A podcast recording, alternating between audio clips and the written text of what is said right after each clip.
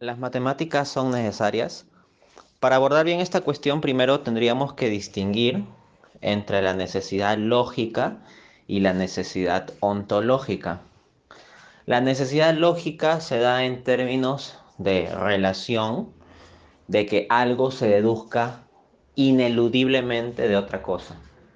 Por ejemplo, 1 más 1 ineludiblemente nos va a dar 2.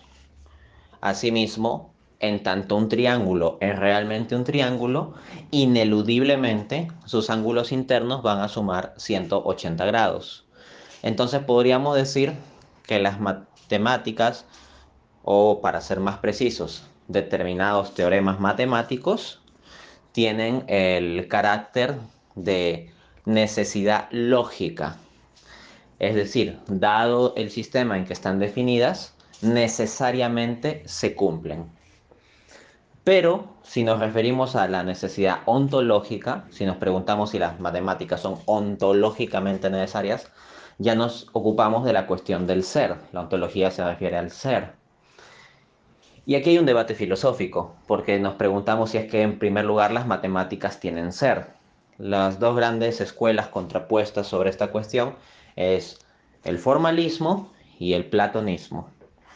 Los formalistas como Bertrand Russell, por ejemplo, sostienen que las matemáticas son un sistema formal, autoconsistente, inventado por los seres humanos para establecer determinadas relaciones abstractas. Punto. Las matemáticas, por lo tanto, no tendrían un ser, sino simplemente serían entes de razón, entes de nuestro pensamiento, entes meramente imaginados. De ser este el caso, pues no cabe preguntar si las matemáticas son entes necesarios porque ni siquiera serían entes. Serían simples ideas artificiales de nosotros los seres humanos sin entidad objetiva. Eso bajo la visión de los formalistas.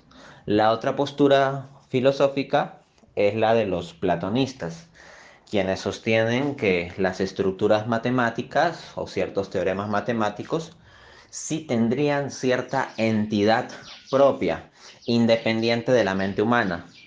Desde esa perspectiva, el teorema de Pitágoras no sería inventado por Pitágoras o por quien lo haya inventado, ¿no? Sino, no sería inventado, sino más bien descubierto. Lo que haría la mente humana sería simplemente descubrir ciertas relaciones matemáticas objetivamente existentes. Cuando se dice que son objetivamente existentes, no se refiere esto a que existan de forma material, sino a que existen de forma independientemente de la mente. Es decir, incluso bajo el platonismo matemático, incluso si ningún ser humano conociese tal cosa como el teorema de Pitágoras, aún así el teorema de Pitágoras existiría. Existiría en algún tipo de instancia abstracta. Ahora bien, en tanto tales entes abstractos de las matemáticas, suponiendo que tengan algún tipo de entidad. No serían entes materiales y tampoco son espíritus con capacidad de agencia, como podrían ser los ángeles, si lo suponemos. Tendríamos que serían unos entes mentales. Y por lo tanto, si han de existir, han de existir en alguna mente. Entonces podríamos considerarlo como lo que Santo Tomás en el desarrollo de la tercera vía en la suma teológica llama entes necesarios pero que reciben su necesidad de otros.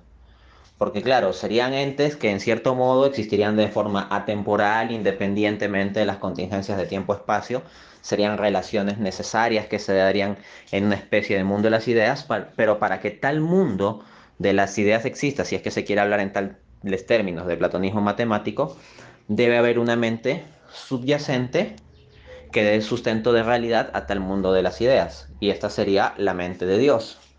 Entonces las matemáticas serían necesarias, pero necesarias por otro. No necesarias en un sentido absoluto, sino como unos necesarios intermedios.